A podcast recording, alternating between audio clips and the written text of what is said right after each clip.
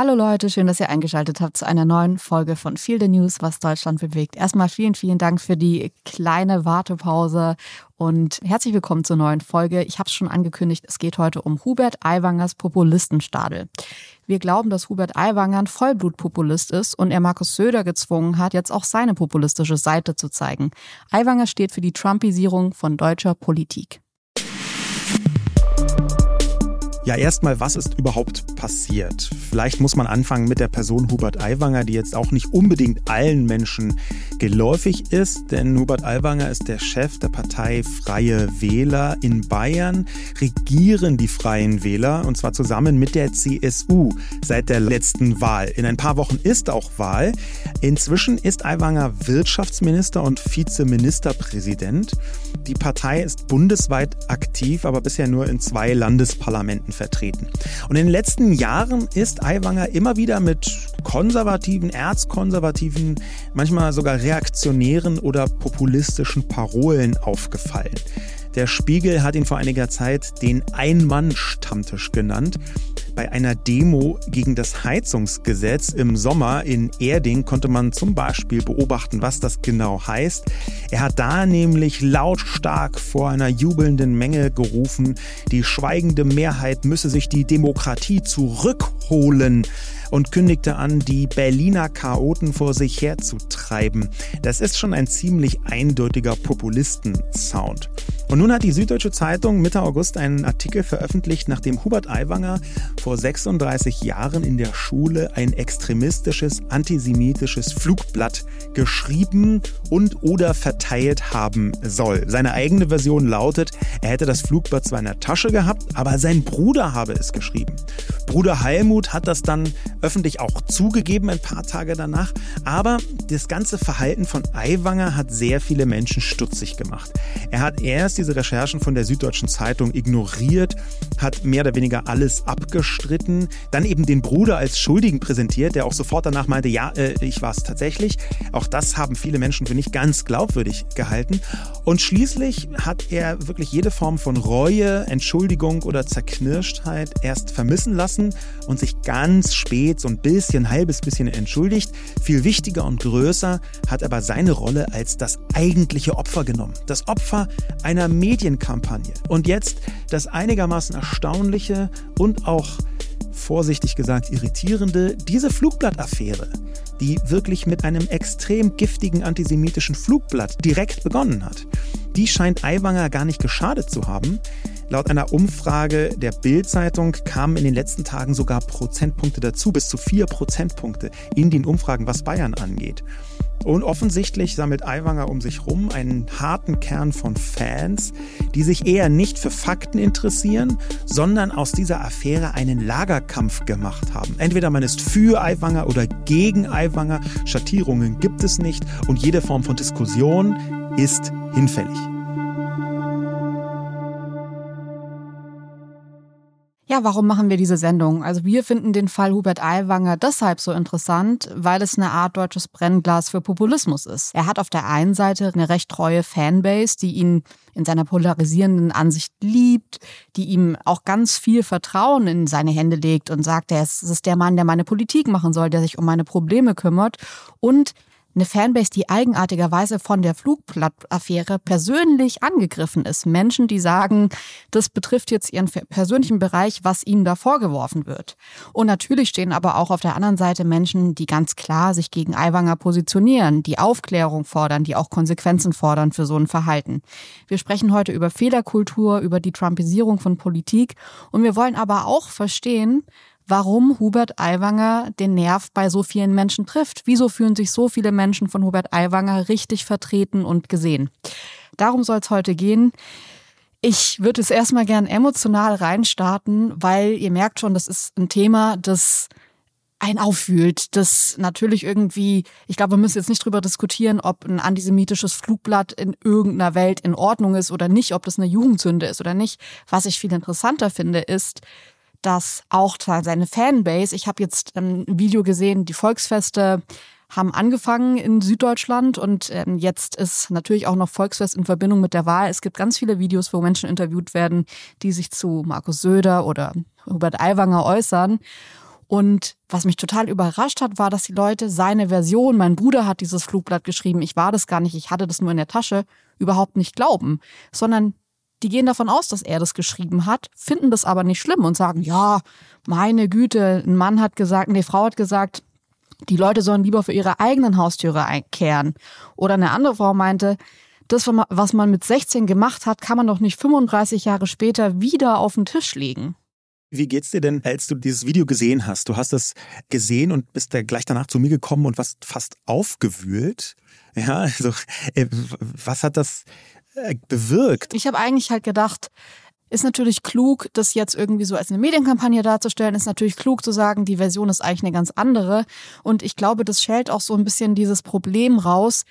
Die Leute sind ja nicht dumm. Also die Leute glauben ja nicht jetzt irgendwie so eine, ich sage jetzt mal, die, die Geschichte hört sich einfach sehr konstruiert an mit diesem Bruder. Zumal es ja auch so äh, Informationen so um, wie der Bruder in der Jugend war, gab und dass er eher irgendwie so in die Richtung Rock'n'Roller ging und halt Aiwanger eher schon äh, sehr, ich sage jetzt mal, konservative bis rechte Ansichten hatte, dass so ein antisemitisches Flugblatt dann irgendwie von dem Rock'n'Roller Bruder kommt. I don't know, keine Ahnung, kann man jetzt nicht sagen. Ich finde, das hat alles nicht so ganz gepasst, was mich aber tatsächlich überrascht und da sind wir eigentlich, rutschen wir auch schon so in diese Trump-Ecke rein, was ich inzwischen immer mehr sehe, ist, dass sich gar nicht mehr aktiv mit Fehlern auseinandergesetzt wird. Es wird sich nicht mehr in der Situation angesehen, sondern es geht sofort, wenn eine Person einen Fehler begeht, um Sympathien beziehungsweise Antipathien von dieser Person. Das sieht man in letzter Zeit total häufig, dass ähm, es eben, eben dann nicht um den konkreten Fall Luke Mockridge geht, sondern darum geht, wer ist Luke Mockridge als Person. Es geht nicht um Trump und was Trump äh, rechtlich vorgeworfen wird, sondern es geht darum, ist man Trump-Fan oder nicht. Also diese Lager von Personen, dass man eben sagt, okay, es geht gar nicht um Schattierung, es geht gar nicht darum, sich gesondert ein Problem anzusehen, sondern es geht eigentlich darum zu sagen, seid ihr dafür oder seid ihr dagegen, gegen die Person. Und dass sich Aiwanger das zu Nutzen macht und das sogar funktioniert und ihm das sogar noch was bringt in den Umfragen, äh, verwundert mich schon sehr. Wie geht's dir? Ja, mich hat das sogar noch mehr als verwundert. Ähm, ich habe jetzt nicht oft Angst im klassischen Sinn, aus ganz vielen verschiedenen Gründen, aber ich habe eine Angst bei mir aufblitzen spüren, wenn wir von den emotionalen äh, Folgen dieser Affäre sprechen weil ich nicht ganz zum ersten Mal, aber zum einen der ersten Male eine komplette Irrationalität in dieser politischen Sphäre beobachtet habe, die ich eigentlich sonst wirklich nur von Trump-Fans kenne, wo man sich lange darüber lustig gemacht hat, aber irgendwann auch gemerkt hat, oh, das kann konkrete Folgen haben. Und was meine ich mit dieser kompletten Irrationalität? Die allermeisten Gegner von Aiwanger oder sagen wir mal Skeptiker dieser ganzen Geschichte, diejenigen, die kritisieren, nennen wir sie einfach KritikerInnen, die sagen eben nicht, der hat mit 16 oder 17 irgendwas gemacht und das muss jetzt bestraft werden. Die allermeisten sagen, der Umgang jetzt als 52-jähriger Mann mit dem, was er damals getan hat, der ist unwürdig und wenig verantwortungsvoll. Und das sind zwei ganz unterschiedliche Sachen, weil einmal geht es um etwas, was wirklich lange her ist. Da wäre ich sogar der Meinung, vielleicht ein bisschen überraschend, aber da wäre ich sogar der Meinung, nein, was man mit 16 gemacht hat, da finde ich nicht, dass das immer zwingend radikalste Konsequenzen haben muss für das, was man mit über 50 dann am Ende tut. Aber es geht um die Art und Weise, wie er, wie er reagiert und aus einem Flugblatt nicht nur eine konstruierte Geschichte, von der wir nicht wissen, ob sie wahr ist oder nicht, aber sich konstruiert anhörende Geschichte äh, rauszuzaubern, sondern dann auch noch so unwürdig damit umzugehen. Ähm, und unwürdig ist insbesondere, dass erst sehr, sehr spät äh, Entschuldigungen über seine Lippen gekommen sind. Ja, dass er nicht die Art und Weise von Kommunikation rund um dieses scheußliche Flugblatt gemacht hat, die man erwartet hätte von jemandem, der entweder unschuldig ist oder ertappt, sondern einfach nur jemand, der gar nicht sich mehr interessiert für tatsächliche Fakten. Ähm, und dann auch noch diese Täter-Opfer-Umkehr. Das, die, da habe ich kurz, da ist bei mir kurz so ein bisschen die Angst hochgeblitzt. Weißt du, was mir in diesen ganzen Konflikten, und ich weiß, man kann die jetzt nicht irgendwie alle, das, das, das sind alles Konflikte, die man so, ähm, glaube ich, gesondert besprechen müsste. Aber wenn man, wenn ich gerade so eine Regel äh, beobachten kann, die sich bei mir jetzt auch über so einen Fall Aiwanger hinauszieht, ist es, dass ich es total schade finde, dass man sich damit ja auch immer so die Chance nimmt, was tatsächlich kritisch besprechen zu können. Also Schattierungen zu haben, zu sagen, natürlich ist es ein Argument, dass ein 16-Jähriger ähm, Sachen macht, die wahrscheinlich ein 46-Jähriger oder hoffentlich ein 46-Jähriger dann nicht mehr macht. Oder das holt man jetzt diese alten Sachen raus. Das sind ja alles Punkte, wo ich auch sagen würde, ey, natürlich muss man auch darüber sprechen. Das Problem ist aber, und das merke ich heute immer häufiger, dass man sich, dass sich Lager bilden und die Lager jeweils voneinander denken, dass wenn sie sich Argumente zugestehen, das heißt, dass sie ihren Punkt nicht mehr vertreten können. Und ich glaube, dass es da am Ende auch wieder um Fehlerkultur geht und darum geht, wie geht man mit Fehlern um? Bedeutet es komplett äh, äh Gesichtsverlust oder kann man auch mal eingestehen, ey, da ist mir wirklich was richtig, richtig Schlimmes passiert. Und das ist schrecklich, dass mir das passiert ist. Und das ich schäme mich bis heute dafür oder was auch immer. Ich finde es interessant, es gab ein Interview von einem Mann, auch auf, auf so einem Volksfest, der war wirklich Mitte 30. Also ich bin überrascht, wie viele junge Menschen auch hinter Hubert Aiwanger stehen, weil man ja schon sagen könnte, ja, dieses klassische Klischee von so dem bayerischen Opa, der irgendwie am Stammtisch sitzt und ein bisschen zu viel Bier getrunken hat und dann irgendwelche rechten Parolen sagt, das ist der klassische Eiwanger-Werder. Das stimmt aber nicht. Es gibt auch relativ viele junge Menschen, die sich zumindest in Bayern von ihm vertreten fühlen. Und so hat, äh, gab es auch eine Stimme von einem jungen Mann, der eben meinte, ich komme aus dem Dorf, aus dem Eiwanger auch kommt. Und die Sache ist schon immer bekannt, aber komischerweise wird es jetzt von der SPD kurz vor der Wahl rausgeholt. Das ist alles eine Kampagne.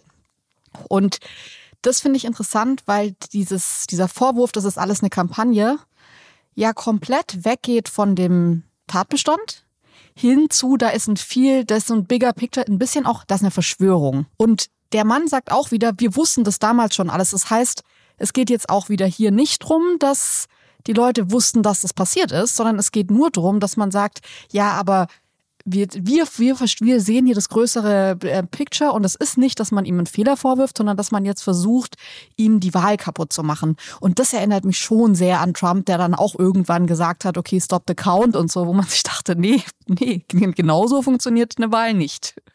Ja, was genau, was du gerade beschrieben hast, äh, um vielleicht nochmal irgendwie dieses Angstmoment so ein bisschen auszuleuchten, weil ich weiß, dass relativ viele Leute dieses, dieses, diesen, diesen Angstmoment auch selbst durchlebt haben, glaube ich, in den letzten Tagen, wo das so kurz aufblitzt, wo du denkst, oh krass, oh heftig. Mhm. Das ist eben, dass der Mann, den du gerade beschrieben hast, das war ja alles bekannt, ähm, der kauft ja die offensichtliche, oder sagen wir mal aus, schon aus juristischen Gründen, die vermutliche Lüge von Aiwanger, das sei sein Bruder, die interessiert ihn ja gar nicht, sondern in dem Dorf war ja bekannt, das ist geschehen, in Anführungszeichen, ähm, das ist durch ihn geschehen. Das ist das, was relativ viele aus dem Dorf auch gesagt haben.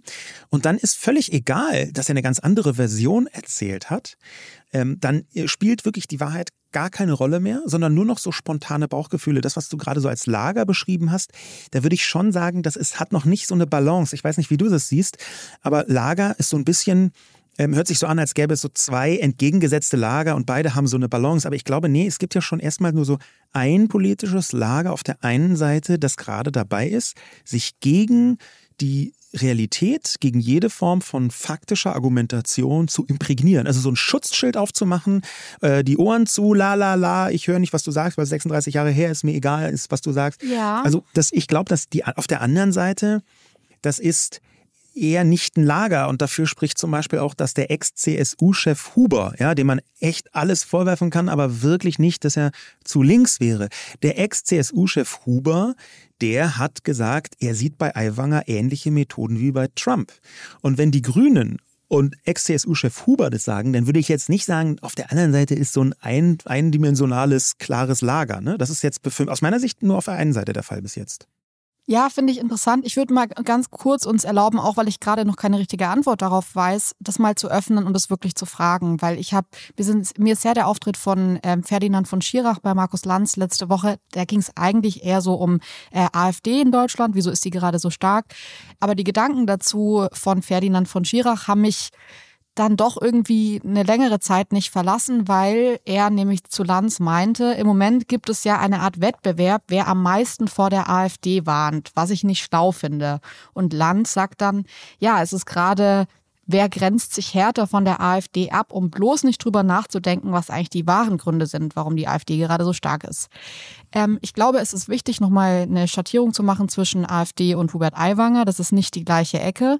Trotzdem ist der Mechanismus dahinter eine Frage, die ich jetzt gerne mit dir klären würde, weil ich mich halt schon frage, sind es wirklich, ist es nur ein Lager, das sich von der Realität abgewendet hat oder gibt es inzwischen auch, ich sag's jetzt mal, eine linke Mitte, die sich darauf geeinigt hat, zu sagen, Aiwanger ist ein Populist, dem sollte man nicht mehr zuhören, das ist eh rechts, was der alles macht, die AfD ist auch ähm, schwierig und scheiße, was ich alles, ich sehe das alles und ich finde auch, dass man das alles sagen kann.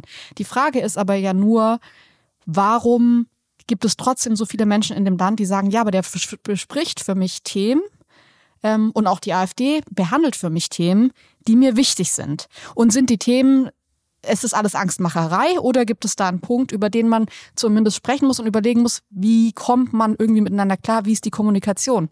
Ja, das weiß ich nicht. Ja, das ist, ähm, glaube ich, sehr gut, dass du da diese verschiedenen Punkte aufmachst, weil ich es zumindest zum gegenwärtigen Zeitpunkt extrem wichtig finde, zwischen AfD und Aiwanger Freie Wähler zu unterscheiden. Und ich finde das aus mehreren Gründen wichtig. Zum einen, weil die AfD aus meiner Sicht eine ganz klar rechtsextreme Partei ist, die außerhalb jeder Demokratie stattfindet. Die AfD, äh, darüber haben wir schon eine Sendung gemacht, die sollte aus meiner Sicht äh, eigentlich verboten werden. Und nur weil das so kompliziert ist, ist es, glaube ich, noch nicht geschehen. Und diesbezüglich. Du hast ja eben gesagt, das ist nicht die gleiche, äh, gleiche Ecke. Ähm, ich glaube, da gab es Leute, die haben gesagt, huch, äh, aber irgendwie doch. Ja, ich finde wichtig, dass du diesen Punkt bringst und ich würde ihn gern auch ausführen, weil ich nicht davon überzeugt bin, dass es sinnvoll ist zu sagen, Aiwanger AfD ist alles das Gleiche. Für mich wäre das eine Verharmlosung der AfD konkreterweise.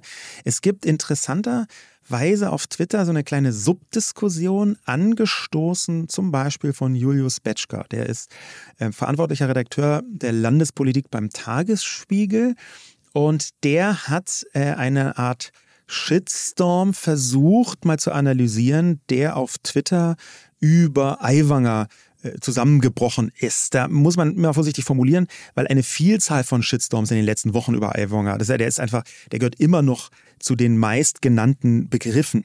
Und der hat aber so eine Bierzeltrede sich rausgenommen, über die viele Leute gesagt haben, das ist ähm, rechtsradikal, das ist Ausgrenzung, da will jemand, äh, Zitat, Zwangsarbeit statt Integration. Und die, der Ausschnitt, der dazu rumgegangen ist, den hat er sich angeschaut. Und ähm, da ist es tatsächlich so, dass Julius Betschka sagt, ähm, Aiwanger hat in diesem Video ein klares Plädoyer für eine schnelle Integration in den Arbeitsmarkt gehalten, statt die Leute vom Arbeiten abzuhalten. Ähm, das, man kann, weiter Zitat Julius Betschka, sich über die Sprache einer Bierzeltrede aufregen oder über Aiwangers Wurstsalat, der spielt eine Rolle in diesem kurzen Videoausschnitt. Aber er hat ein integrationspolitisches Konzept analog der Gastarbeiter beschrieben, keine Zwangsarbeit, er spricht von an die Hand nehmen. Das bedeutet, dass hier diese, ich nenne es mal, konservative Art von Integration in den Arbeitsmarkt von Geflüchteten aufgespießt wird und so getan wird, als wäre das ausschließlich und unmissverständlich AfD-Sprech. Und hier würde ich diese Entscheidung von Julius Betschka die würde ich aufgreifen und sagen, ja, das stimmt. Ja, ähm, ich halte ähm, Aiwanger in ganz vielen Bereichen für super problematisch und ich halte ihn durchaus für einen Populisten und ich halte ihn wirklich auch für kontraproduktiv, was die Bundespolitik angeht. Das ist relativ deutlich. Aber ich finde trotzdem muss man insbesondere zwischen ihm und der AfD unterscheiden. Weil es gibt da nicht nur graduelle Unterschiede, sondern aus meiner Sicht ganz grundsätzliche zwischen einem vielleicht in bestimmten Bereichen erzkonservativen, reaktionären, äh, sogar rechtsoffenen Populismus auf der einen Seite und der anderen Seite klar rechtsextreme Partei AfD, antidemokratische Partei. Ja, wenn ich das mal kurz zusammenfassen darf, ist es ja eigentlich so, dass ich auch sagen würde, ich würde unterschreiben, das, was ähm, Schirach über die AfD gesagt hat, geht mir wirklich anders. Da ging es mir wirklich auch so beim Schauen dieser Sendung, dass ich dachte, nee, ich finde nicht, dass man jetzt äh, wahnsinnig gucken muss, ähm, äh, dass man vielleicht nicht mehr so sehr vor der AfD warnt und vielleicht eher guckt, weiß ich nicht, was dann sonst der Vorschlag ist, äh, wie man da irgendwie miteinander umgehen kann.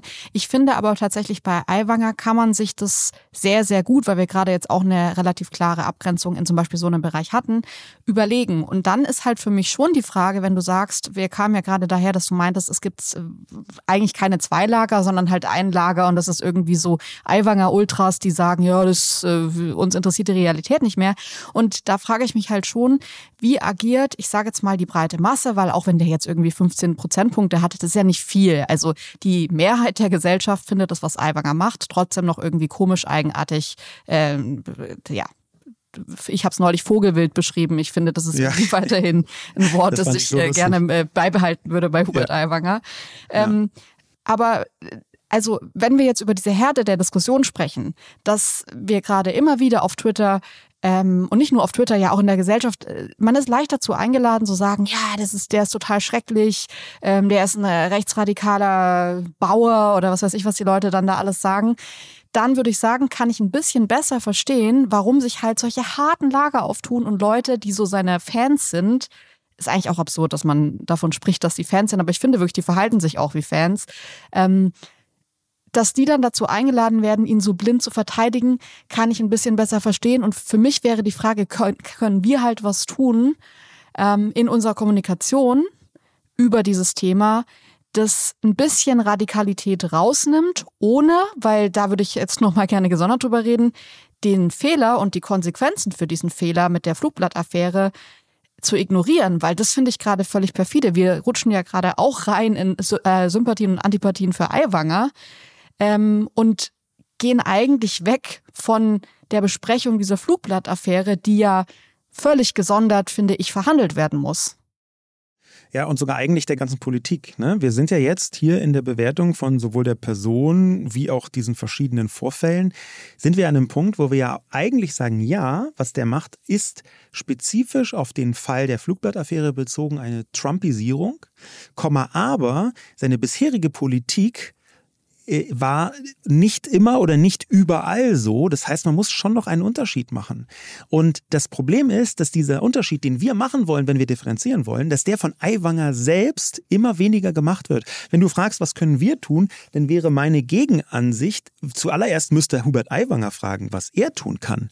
Und das Ding ist, er hat direkt, nachdem er von Markus Söder nicht entlassen wurde, ja, denn Markus Söder ist wahlkampfmäßig ähm, dem gefolgt, was die absolute Mehrheit der CSU-Wählenden, der AfD-Wählenden, der FDP-Wählenden, der Unionswählenden, was die alle gesagt haben, nämlich es gibt gar keinen Grund, Aiwanger zu erlassen, dem ist er gefolgt.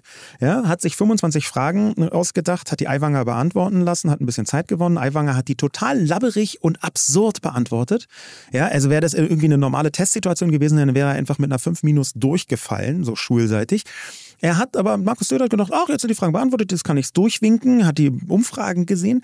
Und das hat aber genau dazu geführt, dass Aiwanger nach der Flugblattaffäre gesagt hat, Seht ihr, ich hatte recht, es gibt gar keinen Grund, mich zu entlassen. Ich habe es ja die ganze Zeit gesagt.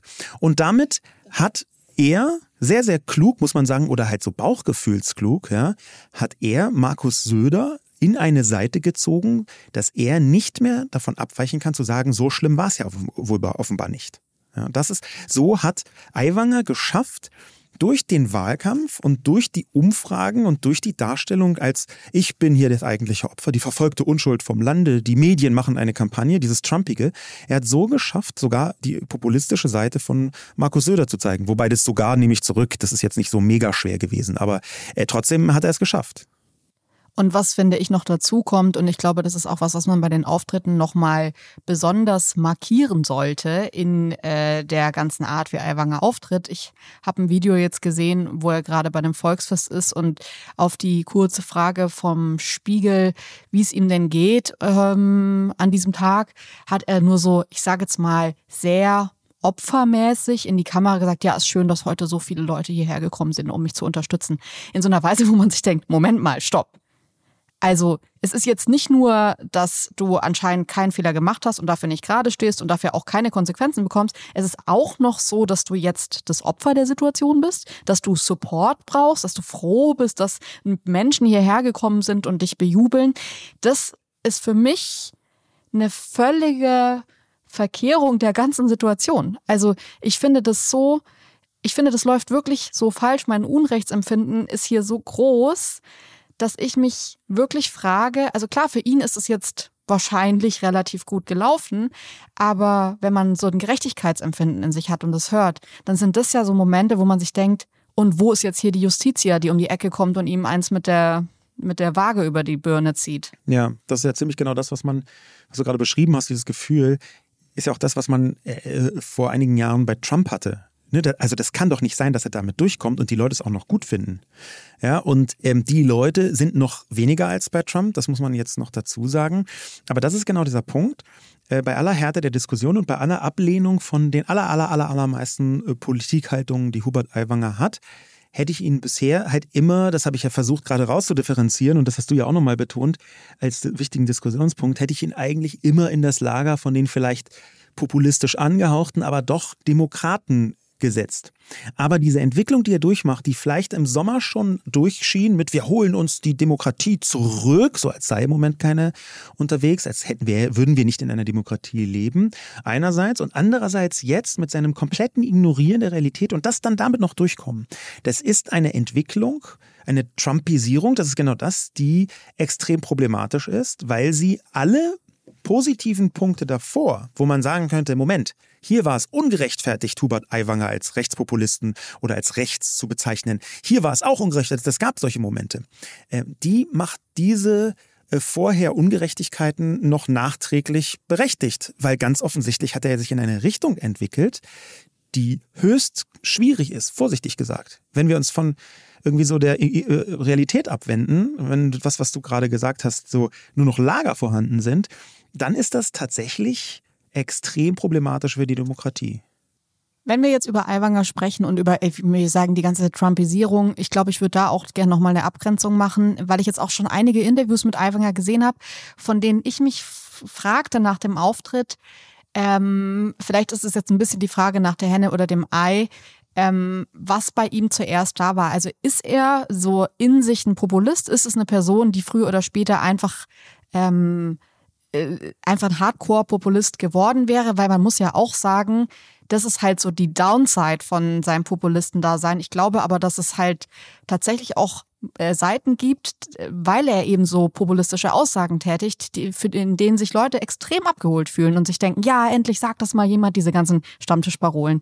Ähm, und ich frage mich aber halt, ist er, und du hast gerade gemutmaßt, dass es irgendwie im Sommer angefangen hat, zu dem geworden, weil was man schon inzwischen auch sagen muss, es gibt eigentlich viele Situationen, wo ich sagen würde, man könnte das inzwischen bei Aiwanger auch manchmal anders deuten. Es wird aber auch in der schlechtmöglichsten Weise gedeutet, weil man von ihm schon Sachen gehört hat, die man auch schlecht, schlechtmöglichst deuten muss. Und dadurch entsteht aber so ein, ich sage es mal, Perpetuum mobile an äh, Scheiße, die sich immer weiter hochschaukelt, weil er immer populistischer wird, weil er denkt, es werden immer mehr so Lagerkämpfe geführt, was dazu führt, dass ähm, er immer mehr Sachen sagt, wo man danach sagt, das ist wirklich eine Grenzüberschreitung. Und ich frage mich, ob man das stoppen kann, ob das tief in ihm einfach schon immer drin war, ob es eben solche Personen sind, die so, oder kann man, kann man was dagegen tun? Kann man was tun gegen eine Trumpisierung? Ja, das ist eine gute Frage, weil sie vor allem über Eiwanger hinaus weist. Wenn du sagst, ähm, wenn du diesen Vergleich siehst, es hat im Sommer angefangen, das wäre jetzt von meiner Beobachtung nicht so. Es ist im Sommer deutlicher geworden und auch bundesweit bekannter geworden. Ähm, ich beobachte Hubert Aiwanger schon eine ganze Weile, ähm, einfach als Phänomen, finde das einfach interessant. Ähm, der hat im Prinzip äh, schon seit 2010, 2011, 2012 Absurditäten von sich gegeben. Deswegen war dein Begriff Vogelwild neulich, der hat so bei mir so richtig eingeschlagen, so ein kleiner Erkenntniskomit. Ja, genau, das ist Vogelwild, wunderschönes Wort.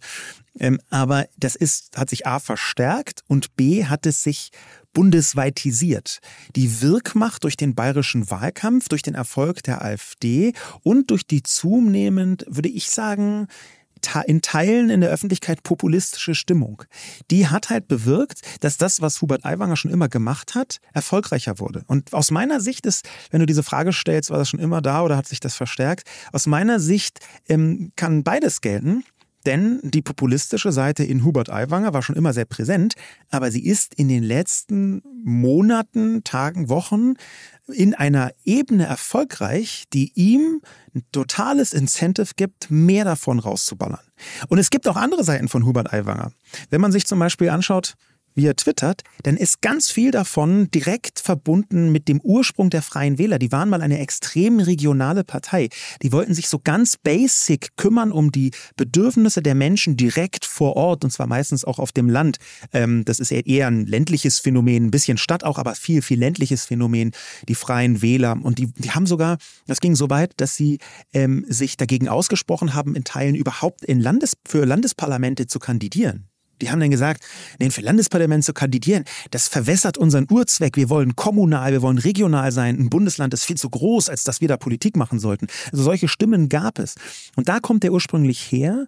Und diese extreme regionale Verwurzelung, deswegen trifft ja ein Mann Bierzelt auch so gut, mit allen Vor- und eben auch radikalen Nachteilen. Diese regionale Verwurzelung, die ist ganz offensichtlich das, was ihn jetzt so hochspült und dass diese populistische Seite kommt.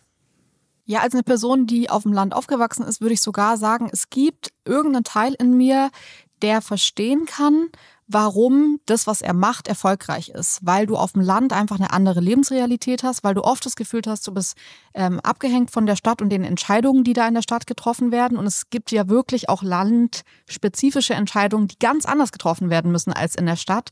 Und ich glaube, dass wenn man sich vor allem mal die Leute ansieht, die ihn unterstützen, die ihn bejubeln, dann sind es nicht Leute, die sagen, ich finde das gut, dass er, was er da im Flugblatt geschrieben hat oder ich finde seine populistischsten Aussagen gut, sondern dann hat man oft das Gefühl, dass der so eine Art Kümmerer für die ist. Dann sagen die sowas wie, der, der kämpft seit 30 Jahren für uns und wir stehen weiterhin hinter ihm, schon immer standen wir hinter ihm. Der hat wirklich was verändert in unserer Region und so. Also das sind Leute, die wollen eigentlich einfach nur diese Person weiter haben, die sagt, ich sehe eure Probleme und ich kümmere mich drum. Ich glaube, dass da jetzt tatsächlich noch eine zweite sehr ungünstige Variable dazugekommen ist, ähm, die man, finde ich, auch sehr gut an einer anderen Person sehen kann, die äh, in den letzten Tagen wieder so ein bisschen Öffentlichkeit bekommen hat. Wir haben es hier auch schon mal besprochen, und zwar Boris Palmer, der Tübinger Bürgermeister.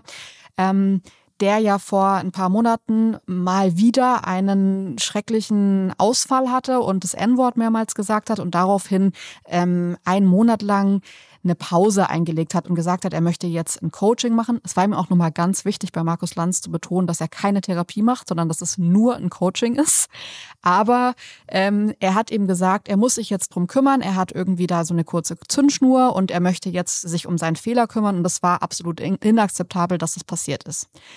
Ich finde die Situation interessant, weil es von der Art des Ausfalls jetzt nicht komplett vergleichbar, aber natürlich ähnlich ist, wenn jemand irgendwie rassistisch ähm, ähm, rassistische Begriffe die ganze Zeit verwendet und sagt, ich bin mir keiner Schuld bewusst, ich darf das sagen. Das war das, was er damals gesagt hat, im übertragenen Sinne. Und ähm, da würde ich halt sagen, es ist interessant, weil die Reaktion bei ihm erstmal eine andere war als bei Aiwanger. Und zwar hat Boris Palmer, finde ich, auch schon viele Momente gehabt, wo er Fehler begangen hat und das erstmal so, ich bin mir keiner Schuld bewusst mäßig verpackt hat. Das war hier aber anders. Hier hat er ganz klar gesagt, ich muss eine Pause einlegen, ich muss mich darum kümmern, was ich interessant finde. Auf der anderen Seite habe ich dann diese Woche das Interview bei Markus Lanz mit ihm gehört. Und ähm, was interessant ist, ist, dass er zwar sich den Fehler, er meinte, das hätte so nicht passieren dürfen. Er ist da ausgerastet in dieser Situation. Aber der Grund, warum er ausgerastet ist, ist für ihn, zumindest habe ich das so rausgehört, immer noch einer, wo die Rechtfertigung auf seiner Seite liegt, wie auch bei vielen anderen Ausfällen bei Boris Palmer vorher. Und diese Männer, die ja fast schon so einen politischen Narzissmus haben. Also sie sind nie selbst schuld, immer sind die anderen schuld. Äh, das Einzige, wofür sie sich vielleicht entschuldigen können, ist die Form, wie sie reagieren. Aber der Grund, warum sie so reagieren, der ist auf jeden Fall äh, genauso äh, herleitbar. Boris Palmer hat eine lange, herzzerreißende Geschichte von seinem Vater erzählt und hat versucht, also mir war es nicht ganz klar zu ergründen, warum sein Vater als Jude immer wieder im Gefängnis war und er deswegen jetzt die Legitimation hat, das N-Wort zu sagen und nationalsozialistische Vergleiche zu bringen. Das waren alles so Momente, wo ich mir dachte, ich verstehe den Zusammenhang überhaupt nicht, aber es, er hat sich bei Markus Lanz in diese Sendung gesetzt und es war ihm völlig klar, warum das jetzt die Erklärung für sein Fehlverhalten ist. Natürlich hat er so ein bisschen eingesehen, ja gut, das Fehlverhalten war jetzt nicht so, es war schon Fehlverhalten, ich bin dafür auch in Coaching gegangen, aber hier ist der Grund und der Grund war für mich gar nicht ersichtlich. Und ich finde diese, diese, dieser Größenwahn bei diesen Männern, der ist schon, finde ich, auch nochmal besonders herauszutragen, weil ich den tatsächlich bei Trump, bei einem Palmer und auch bei einem äh, Aiwanger total sehe. Ja, das, was du gerade beschrieben hast, äh, ganz am Anfang hast du so diesen einen Satz gesagt, wo, wo ich glaube, dass das auch tatsächlich der Kern ist, den du dann rausgearbeitet hast, nämlich, ähm, dass äh, Boris Palmer in ein Coaching geht wegen seiner kurzen Zündschnur. Das Problem aber war sein Rassismus. Ja, die kurze Zündschnur hat nur dazu geführt, dass der halt immer wieder rausgeplatzt ist. Aber das Problem ist der Rassismus. Und in mir kommt es nicht so vor, so wie du es beschrieben hast, als hätte er es wirklich eingesehen. Und diese Parallele zu Aiwanger, die ist ganz offensichtlich, weil auch Aiwanger natürlich irgendwie so einen halben Fehler eingestanden hat hier und so. Aber eigentlich ist er das Opfer. Und eigentlich, was dahinter steht, da ist genau diese, diese Mechanik, nicht, ähm, nicht ich bin schuld, sondern die Leute, die hier auf meinen Fehler hingewiesen haben. Ja, denn kurze Zündschnur hat natürlich jetzt bei Boris Palmer auch immer damit zu tun, dass er provoziert worden ist von den anderen Leuten. Ja, das ist die eine Dimension, hätte ich besser reagieren sollen. Und die andere Dimension bei Aiwanger ist, äh, ihr könnt doch das, was ich gemacht habe, nach so vielen Jahren nicht rausholen. Dann seid ihr nämlich die Täter, die hier, äh, es ist in Medien so, Begriffe gefallen wie Hetzjagd. Ja, weil es absurd. Man, und genau das, was du gerade beschrieben beschrieben hast, das ist, fürchte ich, und deswegen auch doch Trumpisierung, einer der wichtigsten Mechanismen von rechter und oder populistischer Welthaltung, nämlich die Täter-Opfer-Umkehr. Ja, dass man dem Täter versucht, Kritik auszusetzen und dieser Versuch, Kritik zu üben, wird seinerseits als Tat betrachtet. Ja, wir haben schon häufiger diesen Witz, äh, der dazugehört zur Täter-Opfer-Umkehr, äh, gebracht. Der lautet, zwei Leute sind vor Gericht. Der Richter fragt, was war denn los? Und der eine Mann sagt, ja, es fing alles damit an, dass der andere zurückschlug. Ja, und diese, diese Form von zu sagen, hey, Anfang eines Skandals ist, wenn andere mich auf meinen Fehler hinweisen. Die Kritik ist der wenn Anfang andere des sich Skandals. wehren gegen mich, ja. Das, das, ist, das ist eine ganz klassische populistische ähm, Welthaltung, die dahinter steht. Täter-Opfer-Umkehr ist für sich genommen ein riesiger Schritt, den hier Aiwanger gegangen ist in Richtung Trumpismus. Warum glaubst du, funktioniert das gerade so gut? Weil wenn man sich das jetzt eigentlich anhört, wenn man sich die Situation vorstellt, ein Gerichtsverfahren und der erste Satz ist, es fing damit an, dass der andere zurückschlug dann ist ja eigentlich völlig klar und völlig dechiffrierbar, okay, das heißt, du hast angefangen. Ich finde, wir leben aber in einer Welt, in der diese Frage oft nicht gestellt wird. Warum ist das so? Kann das nicht zu 100 Prozent beantworten. Ich würde aber eine steile These bringen wollen. Ich würde nämlich sagen, dass Aiwanger, dass Hubert Aiwanger, den ich für einen Populisten halte, dass Hubert Aiwanger der Anti-Habeck ist. Ja, Robert Habeck hat einen neuen Politikstil in die Ampel eingebracht. Er hat ganz viele Sachen erklärt und Unsicherheiten gezeigt und so Herangehensweisen, die viele Leute am Anfang zumindest angesprochen haben. Dann äh, sind relativ viele Sachen passiert, wo er dann in einem nicht mehr ganz so guten Licht da stand, aber das ist mir erstmal egal. Am Anfang waren sich alle einig, Robert Habeck hat einen neuen Politikstil. Und ich glaube, Aiwanger ist jetzt der Anti-Habeck, weil Habeck natürlich trotz allem immer noch grüner ist und grüne Politik nach vorne gebracht hat. Und plötzlich sind die Grünen wieder der große Gegner, der große Feind. Das hat Söder auch gesagt, ganz deutlich, fast wörtlich. Er möchte nach der Wahl einfach auf gar keinen Fall mit den Grünen koalieren, in Klammern deswegen natürlich mit Hubert Aiwanger, weshalb er auch ja. auf der letzten Seite ist. Seine Worte waren ja sogar, die Grünen haben in Bayern nichts zu suchen. Genau, was ich genau. Wirklich, also verrückt finde. Ja, und zwar als direkte Antwort quasi schon zeitlich betrachtet auf diese Aiwanger-Geschichte. Geschichte. Ja, die Grünen sind auch mit die härtesten KritikerInnen von Aiwanger. Und dann gegen die Grünen zu gehen und Aiwanger nicht zu entlassen, sondern ihm quasi ein Koalitionsangebot für nach der Wahl zu machen. Das hängt, glaube ich, auch damit zusammen, dass sich so viele Menschen, die sich für konservativ halten, die konservativ sind, die sehnen sich nach einem neuen Politikstil, ungefähr so wie Habeck. Die können Habeck nicht leiden, aber die sehen auch, da ist irgendwas. Gleichzeitig performt die Ampel wahnsinnig schlecht. Das führt zu einer Art Ablehnung der Politik insgesamt. Ja? Die Ampel hatte gesagt, wir machen irgendwie alles besser und jetzt sind tausend Sachen passiert, nicht nur die Schuld der Ampel, dass die Ukraine überfallen wurde, tausend Sachen passiert, Inflation, äh, Wirtschaftsrezession und so weiter, die ungünstig sind und das projiziert man dann auf die gegenwärtige Politik und will einen Gegenentwurf haben. Wo ist der Anti-Habeck? Ah, hier, der Aiwanger. Und dann ist mir auch egal, dass Aiwanger dieses bizarre Flugblatt, beziehungsweise sein Bruder ja geschrieben hat. Ich glaube übrigens, dass es kein Zufall ist, dass äh, Personen wie Aiwanger in Bayern oder Boris Palmer in Baden-Württemberg ähm, so dort funktionieren. Ich glaube, es gibt, wenn man jetzt über dieses Berlin dieses politische Berlin spricht, das Aiwanger vor sich hertreiben will, wie er es gesagt hat, dann glaube ich, ist da auch eine Unnachgiebigkeit bei solchen Personen da.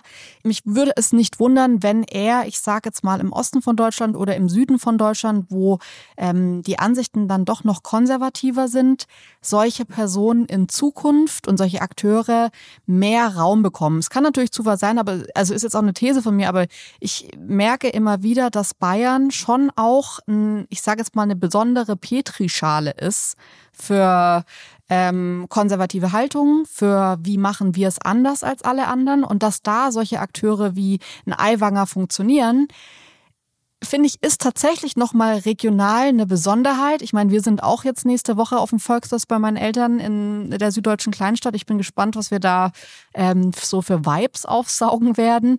Aber das, diese ländliche Region in Süddeutschland, ich finde, die ist schon echt special in vieler Hinsicht.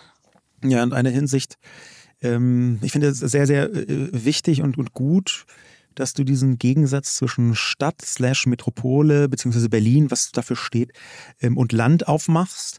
Äh, gerade hat ja zu allem Überfluss auch noch Friedrich Merz in dieses populistische Getöse eingestimmt, indem er einen Satz, den er abgeändert schon häufiger gesagt hat, aber jetzt genau in diesem aktuellen Fall gesagt hat, nämlich ähm, auf dem Bierfest Gillermoos, das älteste Volksfest in Bayern, äh, soweit ich weiß. Ähm, auf dem äh, Fest in Gillermoos hat er der jubelnden Bierzeltmenge zugerufen, nicht Berlin-Kreuzberg ist Deutschland, Gillermoos ist Deutschland. Was natürlich irgendwie ein bisschen gaga ist, weil jede halbwegs nachdenkende Person kommt schnell drauf, dass beides Deutschland ist und auch sein muss. Also ich meine, hä, da, abgesehen von den rassistischen Untertönen von Friedrich Merz, ja, die ganz eindeutig jetzt zu hören sind, wenn man sich nur ein bisschen Mühe gibt, abgesehen davon ist natürlich so eine Bierzeltrede immer mit einem bestimmten, und zwar auch schon seit immer, so einem kulturellen, volksnahen, slash populistischen Drive versehen. Ich finde auch deswegen, dass man nicht alles immer auf die Goldwaage legen muss, was in einem Bierzelt passiert. Das finde ich schon ein wichtiges Argument. Aber wenn sich daraus eine Haltung speist, eine ganze Haltung, die dann auch Folgen für die Politik und Folgen zum Beispiel für marginalisierte Gruppen hat, wenn daraus so irgendwie die Normalisierung von bestimmten rassistischen Tendenzen wird, dann ist es nicht mehr nur irgendwie ein bisschen Bierzeltgetöse, sondern dann ist es schon echt ein Problem. Und das haben wir bei der Trumpisierung gesehen. Bei Trump war halt auch dieser Gegensatz, den du gerade beschrieben hast, zwischen Stadt und Land, einer der allerwichtigsten Punkte von der ganzen Polarisierung, die Trump vorangetrieben hat. Und ein Aspekt, den ich schon auch ähm, schwierig finde, A, weil wir letztes Jahr irgendwie so in unser Volksfest so ein bisschen Einblicke hatten und ich da eine Situation gesehen habe, Ricarda Lang war da ähm, geladen um, als Sprecherin, als Podiums, ich glaube bei einer Podiumsdiskussion und es war echt eine aggressive Grundstimmung, so dass ich irgendwann mit den Kindern nach Hause gegangen bin, weil sich so viele äh, ich sage jetzt mal konservative bis Rechte da versammelt haben, geschrien haben, sie konnte eigentlich nichts mehr sagen. Das war eine Bedrohungslage, wo ich sagen würde, wenn jetzt ein konservativer Eiwanger nach Berlin kommt, sehe ich nicht ganz die Bedrohungslage in Berlin-Kreuzberg für ihn. Ähm, ich finde es sehr überraschend, ähm, was ein Merz, auch ein Söder immer wieder aufmachen, nämlich dieses Bild, als würde Berlin-Kreuzberg davon ausgehen, das Zentrum der Welt zu sein. Das finde ich nämlich überhaupt nicht. Also ich finde, das kommt immer eher aus so kleinen Örtchen zu sagen, ihr werdet hier, äh, wir werden hier vergessen, wie wir sind aber eigentlich hier die, die alles leiten und lenken und machen. Und diese Lager, die gerade vor allem finde ich, also wenn man sich gerade mal so eine 0815-Rede von Söder anhört, das ist nicht mehr so super weit weg von Aiwanger. Ich kann verstehen, dass er ihm ein Angebot macht und sagt, wir werden nicht mehr mit den Grünen irgendwas zusammen machen, weil inhaltlich ist es, glaube ich, auch gerade nicht so richtig möglich für Söder was zusammen zu machen. Und ich glaube, was mir da fehlt, ist diese Schattierung. Die Schattierung, die ich mir gewünscht hätte bei der Auseinandersetzung mit der Flugblattaffäre, die ich mir wünschen würde, wenn man über PolitikerInnen spricht und die ich mir auch wünschen würde, wenn man über ähm, mediale Fälle spricht, wie beispielsweise einen Luke Mockridge. Ich würde gerne, dass man sich mehr vornimmt, zu gucken, was ist tatsächlich passiert, was sind die Fakten, die wir bewerten können, wo verlässt es auch einen faktischen Bereich und geht irgendwie eher in eine Meinungsrichtung, in eine Haltungsrichtung, die man, finde ich, auch total haben kann. Ähm, weg von diesem Schwarz und Weiß. Entweder ihr seid für mich oder ihr seid gegen mich und dann könnt ihr mich alle mal am Arsch lecken Haltung. Diese Haltung, glaube ich, ist extrem schädlich in der Demokratie und ich bin ein bisschen enttäuscht, muss ich ehrlich sagen, obwohl ich jetzt nicht vorher äh, super viel von Markus Söder gehalten habe, von dieser aggressiven Haltung, die er in den letzten Wochen und Monaten, finde ich, noch viel, viel krasser als sonst eh schon hatte. Ähm, weil ich glaube, dass das wirklich nicht hilft, ähm, in irgendeiner Form in den nächsten Jahren erfolgreich Politik weiterzumachen. Die ganze Zeit davon zu reden, dass es die schlechteste Regierung jemals ist und, und, und. Ja, und erfolgreich Politik hat ja dann verschiedene Facetten. Zum einen für das Land und die Menschen und zum anderen eben auch, ob man gewählt wird. Und genau da ist ja die Krux des Populismus. Wenn wir von Trumpisierung sprechen, also von einem rechten Populismus, von Leugnen der Realität, von einem Verteufeln der Presse, wenn man ausschließlich auf Massenemotionen setzt. Ja? Also Aiwanger auch hier als jemand, der so eine ähm, Affektokratie, also die, die Herrschaft des Bauchgefühls, äh, die der vorantreibt. Und wenn das weiter sich noch trumpisiert, ähm, dann sehe ich auch da diese große Problematik, die Polarisierung, da gibt es gute und schlechte. Aber schlechte Polarisierung führt dazu, dass man sich nicht mehr um die tatsächliche Realität kümmert. Und das sieht man bis hin zu der Äußerung von Friedrich Merz. Denn Berlin-Kreuzberg, ich weiß, also ich Gillamos kenne ich jetzt nicht besonders gut, aber das ist ein Fest, wo sehr viel Bier getrunken wird. Es ist bestimmt super für die Brauereien vor Ort. Aber in Berlin-Kreuzberg wird es immer also als Negativbeispiel benutzt. Aber ich kenne mindestens vier Startups in Berlin-Kreuzberg, die dort ihren Sitz haben und die über eine Milliarde Euro wert sind, also sogenannte Unicorns. Das, was man sonst immer betrachten würde als die Zukunft der Wirtschaft. Ja? Und lustigerweise eins von diesen Startups, ähm, nämlich die Plattform ähm, Razer Group, die äh, so eine Brand-Building-Plattform, die wird sogar von BlackRock mitfinanziert, wo Friedrich Merz mal gearbeitet hat. Er sollte eigentlich also wissen, dass in Kreuzberg ein Teil der Zukunft, der digitalen Zukunft der Wirtschaft dieses Landes hergestellt wird. Und trotzdem tut er so völlig gegen jede Realität, als sei Kreuzberg ein Teil von Deutschland, der eigentlich nur Scherereien macht. Jule, so als, als Schlussakkord die Person Hubert Aiwanger, wo siehst du die in fünf Jahren? Hört sich vielleicht ein bisschen merkwürdig an, aber dahinter steht ja die Frage, glaubst du, Hubert Aiwanger ist als Person gefährlich oder ist der eine Art Warn- und Weckruf? Ich finde es interessant, weil wir ja sonst oft eher umgekehrte Rollen haben und du, ähm, ich ja oft sage, so es macht mir total Angst und du bist so total cool und sagst, nee, komm hier, sehe ich überhaupt nicht. Mir geht's ehrlich gesagt so, gerade auch wenn ich mir die letzten zwei Jahre von Trump ansehe, dass es ja am Ende doch nicht aufgegangen ist, die Erzählung. Also wir hatten ein paar Jahre, wo das einen Höhepunkt hatte. Ich glaube aber, dass es inzwischen, äh, das Populismus auch in einer Weise entzaubert wurde, von Medien auch entzaubert wurde, der ähm, so nicht mehr funktioniert, wie er vielleicht vor vier, fünf Jahren funktioniert hat. Und ich glaube, dass Aiwanger eine Person ist, an der man sich auch in fünf Jahren noch reiben wird und dass der auch noch da ist. Dafür ist er, finde ich, auch rhetorisch viel zu stark. Ich glaube aber nicht, dass er wirklich tatsächlich eine Bedrohung für unsere Demokratie ist und eine Bedrohung für, für die Politik gerade ist. Ich glaube eher, dass ähm, das eine Sache ist, die man immer wieder anhand der Causa Aiwanger kann man immer wieder verhandeln, dass man das so nicht machen sollte. Wie man auch an Trump verhandeln kann, dass man das so nicht machen sollte. Und ähm, ich würde mir wünschen, dass wir da in eine, ich sage jetzt mal, Heilung der Demokratie kommen, dass man in fünf Jahren sagt, ja, den gibt's noch, aber wir haben die Tricks durchschaut und wir springen nicht über jedes Stöckchen, das er uns hinhält. Und das würde ich mir eigentlich total wünschen. Und ich fand das irgendwie schön, dass Ferdinand von Schirach gesagt hat, bei Markus Lanz, man traut den Menschen oft viel weniger zu, die checken viel, viel mehr, als man denkt. Und das glaube ich in dieser ganzen Aiwanger-Sache trotzdem auch. Ich glaube, dass, so wie selbst seine Fans sagen, wir wissen schon, dass das passiert ist, merkt man ja, okay, die sind jetzt in einem anderen Lager, aber die haben total den Verstand zu dechiffrieren, dass es das eigentlich nicht in Ordnung war, was er da gemacht hat und dass es auch tatsächlich passiert ist. Und das sind so Momente, wo ich mir denke, wir kommen gerade noch zu einer unterschiedlichen Antwort, wie man das bewertet. Aber ich würde sagen, ich hoffe, in fünf Jahren kommen wir dahin, dass man sowas weiter entzaubert, dass man dem nicht so viel Raum gibt, wie man dem gerade vielleicht noch gibt. Und ähm, ich bin eher zuversichtlich in diesem Fall, weil ich glaube, dass es zwar eine Trumpisierung gibt, das sehe ich wie du, aber ich glaube, dass sie nicht so voranschreitet, dass sie tatsächlich ein demokratiebedrohliches Maß annimmt. Wie geht's dir? Ich bin auch in zwei Punkten tatsächlich eher optimistisch, auch wenn ich das Ganze vergleichsweise schlimm einschätze, dass das ganze die Situation, die Flugblattaffäre und wie dort in Bayern mit umgegangen worden ist und auch was das in Teilen der Öffentlichkeit gemacht hat. Ähm, aber die zwei Punkte sind, dass ich zum einen sehe, dass hier eine Kraft heranwachsen könnte, die die AfD reduziert. Ja, wenn sich am Ende äh, rechte Stimmen, extrem konservative, populistische Stimmen aufteilen, dann halte ich das erstmal für gar nichts ganz Schlechtes. Ähm, das kann zumindest so sein. Im Zweifel ist das Wahlarithmetik, aber äh, es ist ein kleines Strohhalmchen, was ich da sehe auf der einen Seite. Und auf der anderen Seite speise ich meinen Optimismus daraus, aus einem Nebensatz, den ich gehört habe von Aiwanger und seinem äh, Lager, äh, als er gefragt worden ist, ähm, äh, ob man, was man jetzt, was noch alles herauskommen könnte. Und er sowas gesagt hat, wie wird man sehen? Und ich plötzlich gemerkt habe, ah krass, der war früher auf einer derartigen Spur.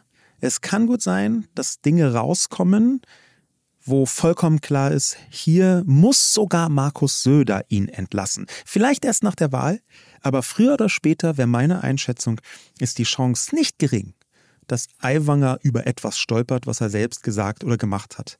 Denn ganz am Ende ist er nicht der amerikanische Präsident, den man nicht entlassen kann, sondern jemand, der tatsächlich im allerbesten Fall für ihn der Juniorpartner einer Regierung ist, wo die Hauptpartei zwar die CSU ist, aber als Teil der Union ich da trotz allem Populismus immer noch deutliche äh, Verantwortungen sehe, demokratische Verantwortungen. Es ist also ein bisschen ein Hoffnungsschimmer, den ich hier hege. Leute, das waren unsere Gedanken zum Populisten Hubert Aiwanger und zu der ganzen aktuellen Situation, die sich sicherlich auch jetzt im bayerischen Wahlkampf, der ja noch einen knappen Monat geht, sich sicherlich auch nochmal zuspitzen wird. Ich freue mich, wenn ihr mitdiskutiert, wenn ihr uns eure Gedanken dazu schreibt und ansonsten hören wir uns wieder nächste Woche Donnerstag. Bis dahin, macht's gut. Danke fürs Einschalten. Tschüss, tschüss. Ciao. Dieser Podcast wird produziert von Podstars bei OMR.